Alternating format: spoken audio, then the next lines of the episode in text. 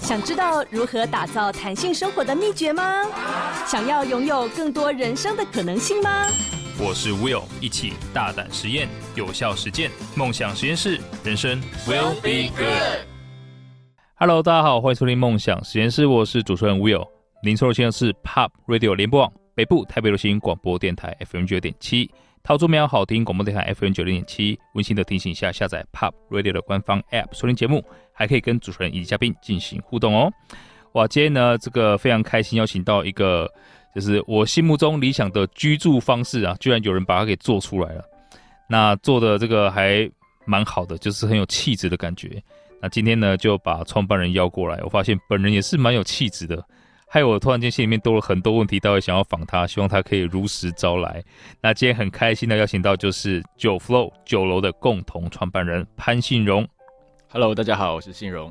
大家听到声音有没有？就是很那个，怎么能跟你比呢？没有，在那种剧里面那种就是呃文艺偶像的那种感觉哇！而且本人有没有人说你有那种韩系的风格？就。单眼皮都韩系，没有，你是单眼皮，然后加上圆的那个框，然后这样卷毛，然后又白白的，哇，真的很完美。所以 不好意思，这个今天有一点点那个交换 交换 line，交换 line 可以。所以信荣，您是跟另外两位的伙伴一起创办的酒楼，你可以先跟听众朋友讲一下酒楼是一个什么样的存在吗？好啊，没问题，我还是补一下我们公司的简介好了。对对对，可以。对，当初对刚刚我有提到，我们是三个合伙人，然后那时候是算快毕业的时候，刚毕业的时候，然后要在台北，其实就是自己要租房子了。哎，你现在几岁？我今年三十四了，对，所以已经快，其实快十年了。哇，你看起来很快十年，像刚毕业，快十年了。所以，所以就是那时候其实是啊、呃，几个朋友，大家要找房子住。那其实十年前，我觉得租屋市场跟现在。其实这十年来，我觉得变得蛮多的。嗯，就以前其实更多更多那种很真的很破烂的房子，然后房东也不怎么处理的，就租客比较没有保障。嗯，对。然后房屋的状况啊，那大家也知道台北很多老公寓嘛，这些的，然后漏水啊，或者是嗯放了一些很古老的没办法用的家具等等。嗯，对。所以当初自己想租房子，那。呃，就跟几个朋友，其实就是从几个老公寓开始。那我们想说跟房东谈，哎、欸，能不能租久一点，然后租便宜一点，但是我帮帮你简单的翻修这样子。对，所以叫九楼，其实是因为我们第一间公寓就是在，也不能说公九九楼，其实不能算公寓，这这就是在一个大就是一个住宅里面的九楼。OK，对，那那时候其实是我在念研究所的时候，然后。就是我们门都不关，就是不锁的。然后大家就是下完课，或者是我那时候室友已经在工作了。然后，嗯，就是可能朋友要来吃饭啊，嗯、要来聊天啊，或者是呃要讨论功课啊，要平常要工作啊，我们就把客厅变成一个比较可以自由互动的地方。互动的地方，嗯，对，所以算是这个概念的原型。我们就觉得，哎，在家里其实应该可以做更多的事情。更何况说你租一个房子都那么贵了，如果你还要再去用更多更多的空间的话，对，所以就是说这个算是一个共享的空间的概念的原型。那那时候二零一三一四年的时候，也差不多刚刚好是 Airbnb 刚开始在台湾算是很火红的时候。对。然后后来我们搬到比较大一点点的公寓，我们就把空的房间空出来，然后就是呃就是找就是接待这些呃旅客嘛。然后也交了很多朋友等等的，所以就是透过不同的模式，不论是说跟朋友举办活动，或者是把空的房间空出来，那就觉得说，哎，其实这个空间，或者说所谓居住的空间，或许有更多的可能性。嗯，对。然后那时候就跟另外两位伙伴，哎，觉得说，哎，怎么把这件事情好像可以变，好像可以变成一个模式，所以就慢慢开始开展出来。那就从一间、两间、三间，然后那时候因为朋友来家里聚会，来来往往嘛，都会觉得，哎。怎么当一个学生可以在台北市大安区住的这么爽？对啊，对，那我们就帮，也就帮陆续帮身边的朋友去找几间房子，然后去处理跟房东交涉，然后去做一些简单的翻新等等的。那就是从身边本来那时候陆陆续续三间、五间、六间，哇，越来越多了。嗯，发现有很多一些金流要处理，所以才开始认真思考说，是不是这件事情可能要成立一间公司来做这样子。哦，哇哦，对，所以这是一个很符合呃。先找到需求，然后再开始决定要全职投入的一个，算是从自己然后扩及到身边朋友的需求嘛，嗯，然后向外扩展，对，哇。就觉得哎、欸，这件事情好像也不是只有自己有这样子的需求，而且哎，这好像是一个普遍的，哇，哎、欸，这我觉得这首先有有感觉到，嗯，信荣是一个看到问题会比较倾向于去把它解决的，而不是抱怨的人。因为我们看到很多人找不到房子，你只是看到在很多的板上面一大堆干掉房东的事情，哦，然后他可能就抱怨的，不啊小时候都比较喜欢抱怨，对，那时候才大学毕业而已，那是对研究生还是对还是会喜欢愤愤青一点，所以那个时候是呃，大概从你们你自己这样子做啊，到你决定说，哎，越来越多这个需求了，我要开始全心投入，大概花了几年的时间？前后大概两三年，就是其实原本就是自己朋友圈。大家好玩而已，嗯嗯，然后所以大概前后大概两年，然后才才才成立公司，对对对。哦，所以这两年就是有从你从学生的身份变到呃，其实是我快毕业，呃，我还没毕业的时候就成立公司了，所以我那时候研究所念的久了一点。哦哦，对，不务正业。我那你不是公司成立完之后你就去当兵了？没错，没错。那公司有因为这样子，呃，还好还好，不会不会，就是伙伴都蛮靠谱的。哦，哇。哎、欸，那这样我可以大大概稍微深入了解一下它的模式怎么样？因为你们等于是呃找到地方跟房东谈，是把它租下来翻修，那这一切的钱都是你们要自己先去垫付的吗？其实，因为我们并不是一开始就写好商业计划书的创业嘛，嗯，就是就是非常矜持和实验性质起来，所以其实模式一直从一开始到现在其实转换过蛮大的。那一开始的话，因为呃，房东也不知道，也也不可能帮你出钱嘛，他谁管你学生要干嘛？嗯、所以我们当然刚刚谈低一点房租，然后大家一起凑个几万块，买买家具嘛，对、那个油漆涂一涂，灯泡换一换，其实就可以改变一个氛围了。所以最一开始是大家就是有点像朋友们，就是几几出点小钱，是是是，那反正你要住我要住，大家就是 share 下来，呃，然后改改善一下自己的居住环境这样子。那因为这两那两年，我说的还没开工那两年，就算是进行的蛮顺利的，然后也、嗯、这样的故事，那时候也被我们其实第蛮那时候蛮幸运，应该是一五年一五年还一一一五年底，公司都还没成立，那时候就有商业周刊报道，嗯。嗯嗯，对，那算是我们第一个哇，居然有人 在意这件事情这样子，对，所以呃有报道之后，就有更多房东觉得看到或信任，也觉得说哎、欸，好像可以跟我们配合。所以到下一个阶段，我们开完公司之后，比较多是我们去说服房东，就是说，呃，房东你出一些钱，然后我们帮你呃做一些翻修，然后也帮你找到好的房客，因为那时候已经扩及到非朋友圈了嘛，就是会找到一般的租客，对这样的模式，所以就是比较偏向，就是我们算是一个规划加上管理的团队，哦，oh. 对这样的模式，然后一直在演变下来，就开了公司之后，我们呃在一八年的时候也有一。呃，拿到一笔天使投资人的资金，嗯，那去支持我们这样的题目，对，那那时候哇，这这个也可以讲很多，因为嗯，创业你刚刚拿到钱，就是就会烧钱嘛，对对对，对，那那时候因为我们也想要扩扩张快一点，所以一开始呃拿到资金模式，我们其实就是呃变成说啊、呃，不管房东。呃，要不要出资？我们可能都会因为它地点好或空间好，先承租下来。那可能自己有一些地点，我们就会翻，呃，就是自己呃公司的资金去做翻新这样子。嗯嗯。对，所以嗯，但后来觉得这个模式好像不太不太可持续了。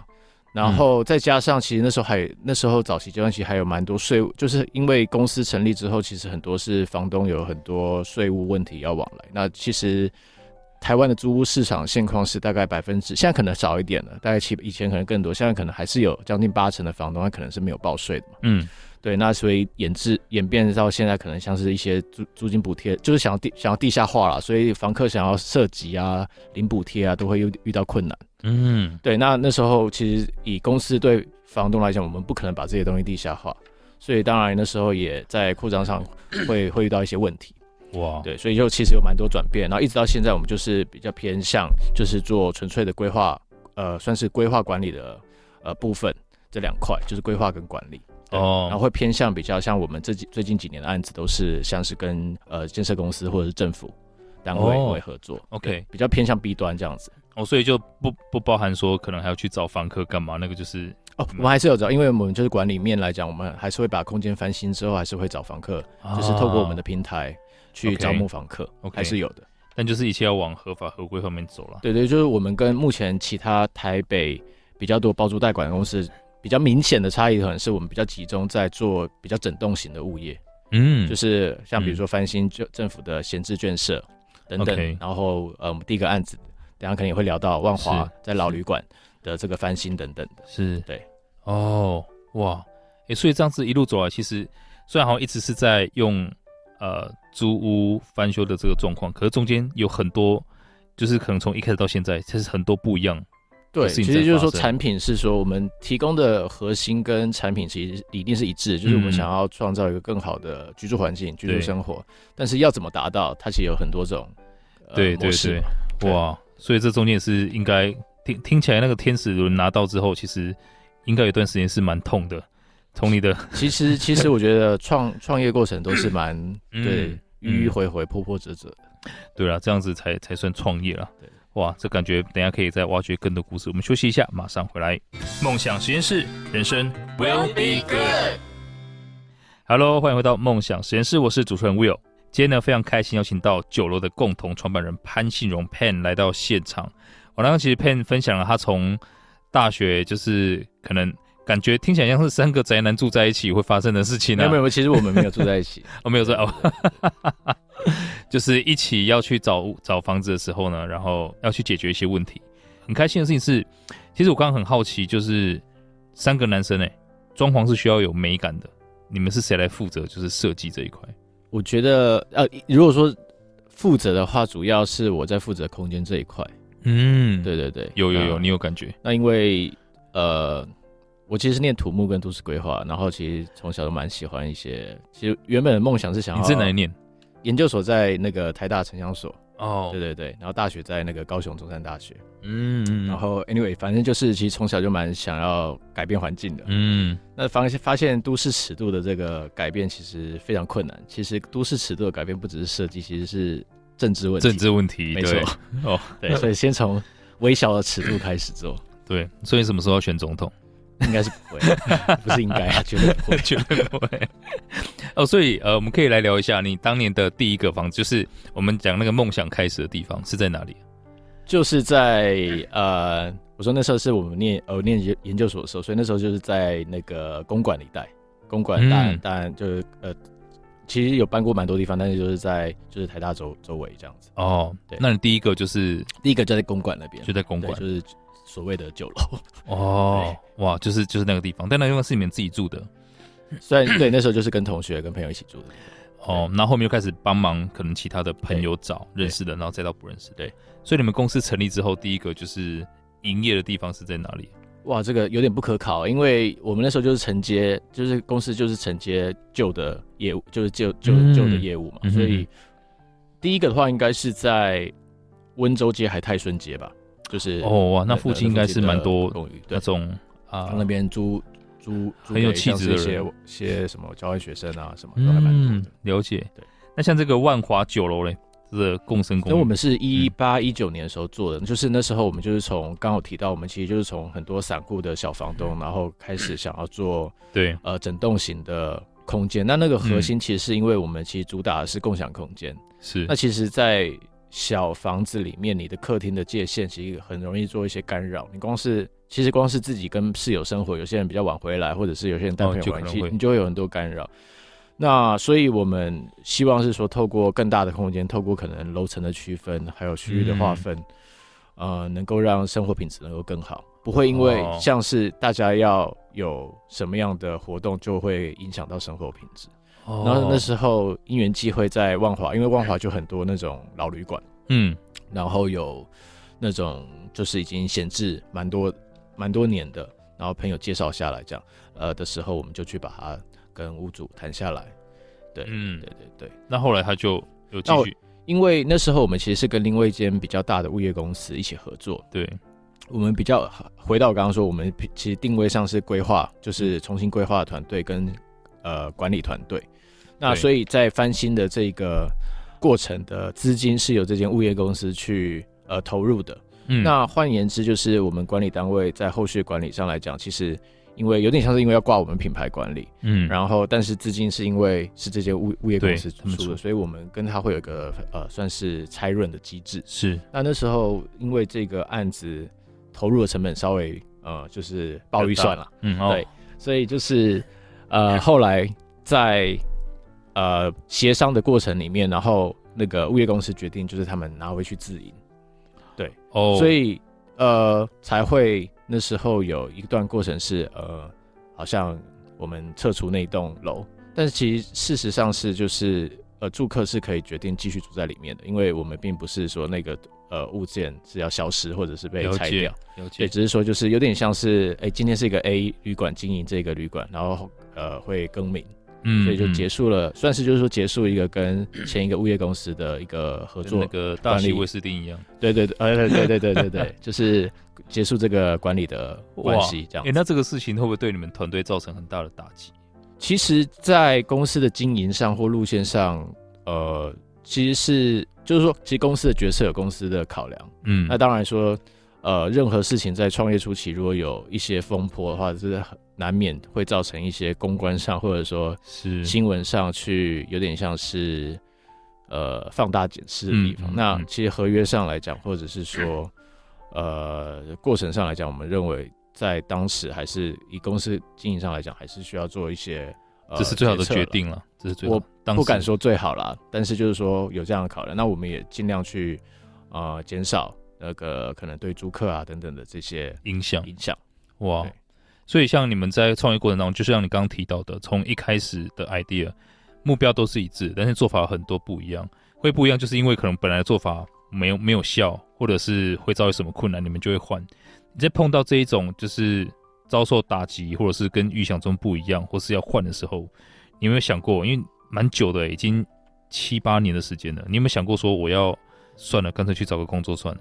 我觉得至少对我来讲是。还没有这个想法啦，然后我觉得其实不，其实不管做什么事情，我觉得挑战都会蛮多的。就是你今天换一条路，可能另外一条路有其他你没有想到的困难，嗯，对，所以我觉得对我来讲话会比较是比较是如何解决解决解决问题，也眼前的问题。对，因为你换哪哪条路都会有问题啊。嗯，对。但这就是创业对很多人来说，就是好像它不是一个最稳的，因为没有什么没有没有没有什么稳定啊、呃、之类的。是啦，但是至少说一些可能走的方向，或者是想要努力的方向，是相对是可能自己可以决定。嗯，对，嗯，就有点像至少对自己负责嘛。对对，至少今天真的怎么样，你是自己做的决定，你不是。对对，就是说，如果你在一个大的公司下来讲，你可能很难去对。嗯，哎、欸，那今天其实看到你们有一个我觉得蛮棒的消息啦，就是地产私募基金呃 Real Liquidity 还有像是呃，这个叫 Chimera Management，他们准备要跟你们进行合作。你们开始在呃海外也是有这样的项目了，是吗？对对对，哦，是在主要以哪里为主？在加州，在洛杉矶。哦，为什么会选那里？那边其实是算是我们投资人的关系，所以其实是算华人的开发商在那边。啊、嗯，而且华人多的地方就喜欢盖房子，而且华人多的地方房价就会涨。对，然后再加上洛杉矶是一个，其实洛杉矶整个城市的人口有一半是租屋族。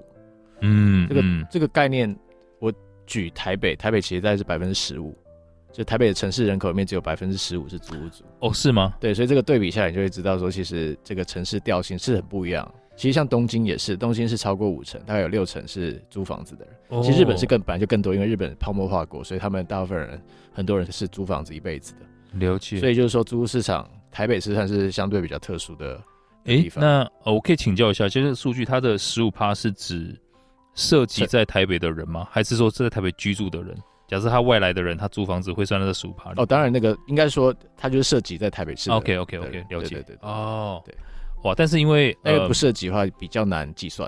对啊，对啊，我想也是。不过因为就是如果他光涉及的都已经有五十趴的话，那其实外面过去的应该会更恐怖了。对，其实详细的统计可能要再去确认，但是就是说以一个 general，、嗯、就是如果像呃公开资料上你去查，不论像日本东京或者是美国的所谓租屋人口，大概是这样子的比例。理解。对，哎，那这样子呃，在海外做的话，你你你可以 foresee 到的就是会跟台湾有什么不一样吗？嗯，我觉得因为以模式上来讲，我们算是做跟他们做品牌授权，也就是说我们就是。呃，其实当地他们会有他呃他们的团队、呃，他们自己的团队。嗯、那其实是说我们这边怎么辅导他们去做所谓 co-living 的这些这些管理。哦、那所以呃，租客对象来讲的话，其实我们锁定的是呃对象其实是类似的，大概平均年龄大概其实就是锁定在二十五到三十五岁，嗯，然后刚毕业，然后或者说你说刚落脚这个城市的各种人这样子。哇，哎、欸，所以在现在已经到大概七年的时间，就是你刚刚讲会有很多不一样的人啊等等的，你有没有碰到过特别印象深刻的租客或是案例？最近这一两年，其实比较印象深刻是香港的住客变多了，嗯、然后就是尤其是那个真的、啊，就是一些前几年的这个政治因素，者就有蛮多年轻人来台湾哦，OK，对，然后就会想要来台北试试看。那你从他们身上有没有看到一些不一样的地方？还是他们也都蛮好的？因为我记得有一阵子香港新闻蛮多，就是好像。香港人来，然后把那个没有讲香港人，就是某些人是吧？然后他特新闻特别强调是香港人弄的，把房子弄很乱的。你们会碰到这种状况吗？我们是不会，因为因为我们比较是透过申请的方申请制的方式，所以会填比较多的资料。哦、那比如说可能会介绍你自己的背景，然后你可能来这边想要参加什么样的活动，想要认识什么样的朋友。那也透过这个部分，但积极性意义是说，我们可以可能提供他更符合他要的，呃，不论是说。环境、社交服务等等。那消极面来讲的话，就是透过这一层再去过滤掉他可能想要随便找一个房子的。哦，哇，哎，对，我觉得可能现在会有很多人希望知道说，哎、欸，我怎么去申请九楼的呃房子等等的。可能我们待会休息一下，回来之后请啊、呃、Pen 再给我们介绍一下。我们休息一下，马上回来。梦想实验室，人生 will be good。Hello，欢迎回到梦想实验室，我是主持人 Will。今天非常开心邀请到九楼的共同创办人。潘信荣 Pen 来到现场，那其实刚刚 Pen 有提到说他们这一路来的发展，我觉得就是保持创业者的乐观，然后解决问题的态度。那兵来将挡，水来土掩啊，因为其实他可以撑过疫情那段时间，我觉得是蛮厉害的哦。那现在还有呃一些新的发展在海外也开始，可能之后我们可以期待它成为另类的台湾之光。那当然了，刚刚最后有提到说，嗯，这个有没有一些比较有趣的案例？因为我突然间想到说，我刚刚在私下有问 Pen 说，哎，有没有短租的这个选项？嗯，因为很多时候我们做房租的时候，可能是一次要租蛮久的。那因为大家知道说，就我有本人呢已经搬到新加坡了，所以常常会有回到台湾的这个需求。所以想请教一下这个 Pen，如果说我要回来啊住这个一两个月，这个是 OK 的吗？当然，因为我们其实核心就是弹性嘛，所以弹性租期我们最短一个月期，对。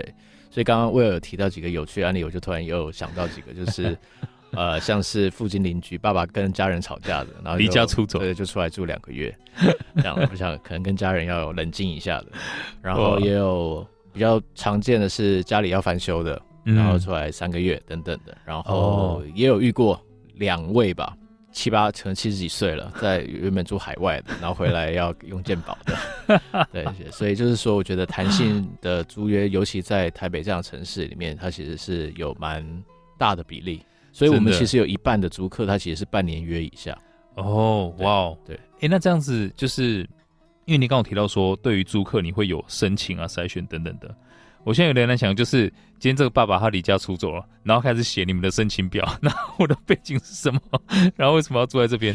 所以你们会把就是可能呃一看就知道是跟家里吵架的爸爸们安排在一个公寓里面，也没有那么多人吵架，那个可能是私下我们会有社群经理跟他聊天的时候 哦才知道的，我们也不会太太那个挖掘个人的这个哦了解，对对，哎、欸，那这样子你们我我我相信除了地域性的限制之外，我们会尽可能把。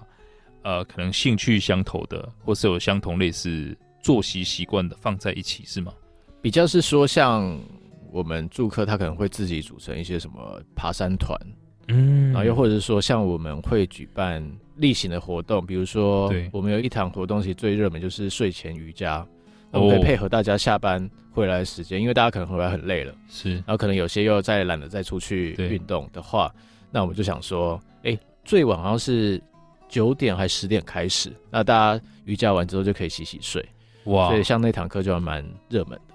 它是在公共区域这样，就是对我们有一些呃，嗯、我们空间有那个一些多功能的空间可以使用这样子，哇！所以我们就可以去配合，就是去调，有点像是调查大家的一些需求了。对那我觉得对我们来讲，其实一直在强调，其实我觉得房子或空间其实不是一个硬体而已，而是说住进来的人怎么在其实延伸出很多跟生活生活的相关的服务。嗯、哦，那这样你们在 grouping 人的时候会有什么特别？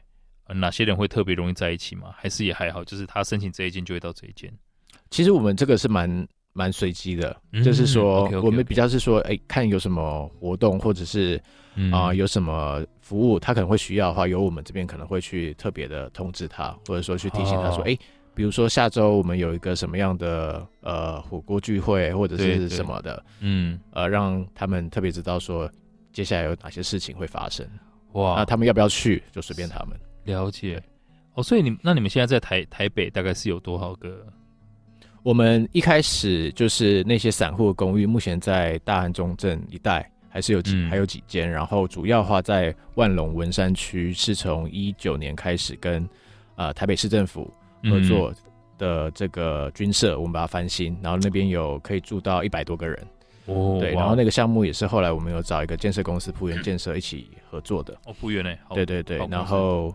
呃，目前的话，整栋闲空间以那一栋为主，但是其他的话，我们还有接承接双北市的社会住宅的呃服务。嗯、那因为社会住宅里面，如果大家有申请过社会住宅，大家会知道，就是台呃双北社会住宅有所谓的青年种子户，就是他需要他不用透过抽签，嗯，他是申请一些社区的计划，比如说我要在这边假设教运动，我是或者是我想要教英文，所以我想要在这个社区做什么事情，它就是第一个申请表。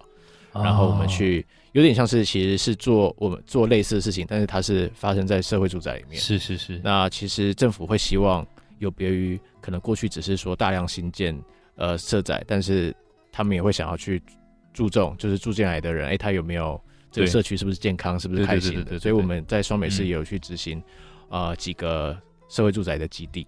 哦。对，然后也是在做这样子社区的呃算是社区型的企划。哇。所以，呃，这这，我希望所有的听众朋友，如果大家之后到台北来租房等等，我觉得这是一个蛮好的选择，因为以前我真的看过太多，就是一个人到台北打拼，然后就在房子里面啊，即便我现在好像有员工也是这样，就是在房子里面，他觉得自己很辛苦、很可怜，然后可能晚上明明很热，然后突然冷气坏掉，他就很哀怨，你知道吗？自己一个人在那边。然后住顶楼加盖之类的，所以说这样的话，干脆其实到九楼去了，因为不是说租屋或者是房子自己买的才能定义你的生活好不好？对，对，你可以用租屋，但是你可以活出很好的生活品质，然后把自己的生活变得很棒哦。因为房子可以是租来的，但是生活不是。那这样子，我想最后也请这个呃 Pen 分享一下，你最近有没有听过一些让你觉得影响很深远的话？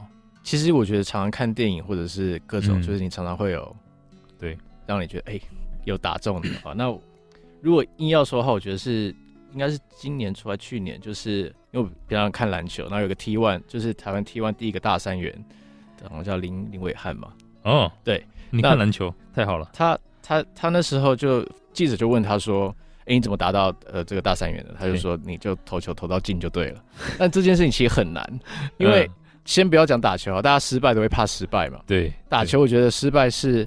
你投球没进，大家就全部人来看，对，所以你还敢一直投一直投，那其实是一个很大的，我觉得，我觉得是一个很大的心理心理素质，对，心理素质要很好。嗯、那我觉得不论任何事情，其实都是这样子，所以，嗯，更何况你做事，其实我觉得不是，如果不是打球，你平常做事情失败也没有人在看你，所以 我就觉得不用怕，那那，那更不用怕。哇，对对对，所以我觉得，哎、嗯。欸，那时候听到觉得哇，真的是这样子，哇，想不到你也是篮球同好，我呃小时候打了，但是现在就是无聊看看这样子。啊，我你知道我办公室后面就有一个很大的科比的画像，他很多名额都记在心里面。对，他讲过一个很类似的话，他说我今天可以投九中一，我也可以投三十中一。对，但是我一定会选择投三十中一，是因为投九中一就是我输给我自己，我怕了，我要投三十中一。没错，大家当会讲说妈，那你的球队怎么办？那这个是另外一件事情了。但我觉得这个就是这个精神，对，真的啊、呃，就是做到我成功为止。对，哇，非常感谢非常，因为而且因为。现在我觉得台湾的薪资环境是非常低的，对。那也因为这样子，创业的机会成本是相对比较低。就以前借问就是说我选了这一个，那我另外一边要放弃的东西有多大嘛？以前可能是当我的薪水比较高的时候，或是相对买得起房子的时候，呃，我要去创业的话，我放弃的这个薪水会让我觉得有点痛。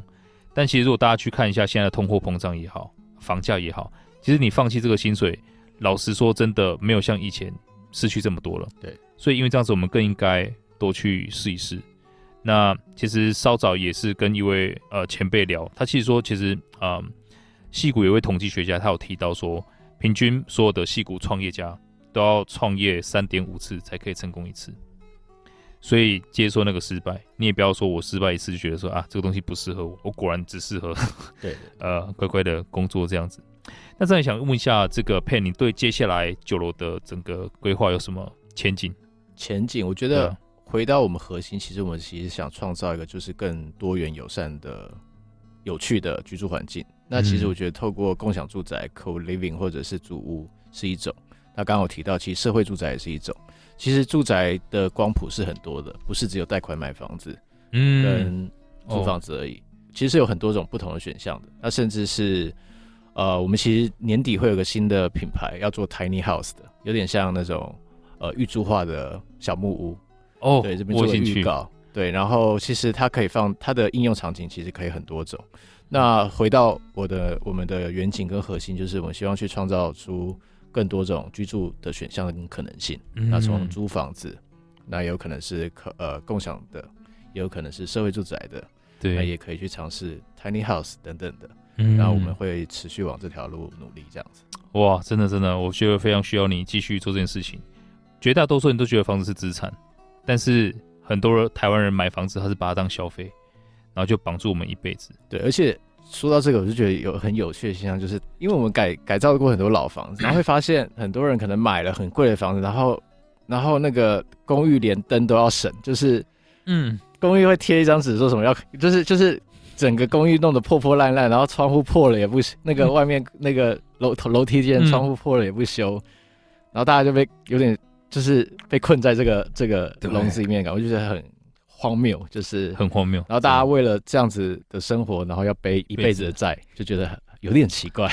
真的，真的就是，而且如果我们去看到国外的居住环境，就是它房价是相对合理的，那你就会更加觉得，就是我们的选择真的是被我们脑袋里面东西给绑住。对，大家好像在买房子买下的那一刻，好像愿望就达成，生活就结束了，然后整个环境一团糟的。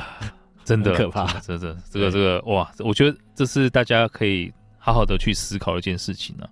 对，那我觉得其实呃，Pen 你们做事情也很符合未来的环保 呃发展，是。因为呃，拥有是一个很恐怖的想法，就大家觉得说哇，我拥有然后才会 OK，但是拥有对于整个世界来说是很很没有效率的，因为你拥有了一个房子，你有十间房间，你有九间是空着的，所以我很喜欢什么共享单车、共享雨伞。或呃，现在的 Uber 好了，就这些东西是很棒的东西，因为一辆车我就是可以一直载很多很多很多人。没错，没错，我觉得强调的是更好的体验，而不是你真的拥有什么。像我们有一栋，它的房间虽然都是雅房，但是我们的共用卫浴是每天早上就会有清洁人员来清扫，所以有些有些租客反馈，他原本是想住套房，但他会觉得说，他住这雅房比他自己的卫浴还要干净。是，那他是不是还要？去租一个传统的套房，这当然我不是去去说哪一个一定比较好，我只是说就回到回应刚刚 Will 说的，就是如果透过共享体验可以更好，那你要不要再去自己一定要有一个嗯、呃，你说一定要有一定要有什么东西？真的，然后买豪宅当仓库，我买豪宅放在那边，然后就也没有人管理，这真的是很大的浪费了。所以哇，这个我觉得从这个角度看，Pen 你也做一个很伟大的事情。就祝福你，然后看有没有机会我也入点股。哎、欸，我们还有一段啊，还没啊，我们休息一下，马上回来。梦想实验室，人生 will be good。Hello，欢迎到梦想实验室，我是主持人 Will。今天呢，非常开心邀请到九楼的共同创办人潘新荣 Pan 来到现场。那其实我们就从一个共享的居住空间的这个概念开始聊到了呃人类的浪费这个问题。我觉得这是。蛮重要的，而且这是一个很很新，我我相信这是一个未来啦。对，就是大家不要拥有那么多东西，因为老实说，我们到了生命最后一天，你拥有什么都带不走，那反而是你体验过的东西，它会让你这一辈子没有白活。所以刚刚回应到 Pen 讲的一句很重要的话，就是其实体验才是最重要的。那我虽然是做投资人，可是我也一直在讲，尤其跟我的家人强调说，体验才是人生最大的财富，所以尽可能去多种体验。那一旦有这个概念的话，你就不会单纯追求说我要一个房子，因为不是买了房子才成功。你就算买了房子，它也是一种体验而已。你买了房子再失去房子，哎、欸，这也是一种体验。所以如果你有买了房子再失去房子，那你有两种体验，你就赢那个买房子的人了。用这个来看的话，你是财富更多元的，而且你永远立于不败之地。所以用体验来定义人生的财富，我觉得来到九楼这样的空间，那你可以 一下住套房，一下住雅房，一下再住楼房，哇，怎么样？就是瞬间有三种体验，然后更低的消费。所以呃，现在应该有很多听众朋友想要了解，哎，那我怎么去知道九楼最近有什么东西在出租？我可以怎么加入？呃，我们主要就透过 Facebook 跟 Instagram，就是大家只要搜寻九楼玉字，就是国字大写的酒，有一个往玉字旁的玉字旁加很长久的久啊，对对对，九楼或者是酒楼 Ninth Floor，哇。应该都找得到，或者 Instagram 就直接打 Ninth Floor，应该就找得到了。太好了，对，所以我们都是透过社群媒体在跟大家做沟通。那所以一些新的资讯啊，那刚刚提到，呃，我们在一些社会住宅的一些嗯呃活动是讯息等等的话，都可以在上面找得到。太好了，而且如果你已经是住户的话，就当然，更需要多多参与活动。我觉得可以认识很多人，然后一起在这个。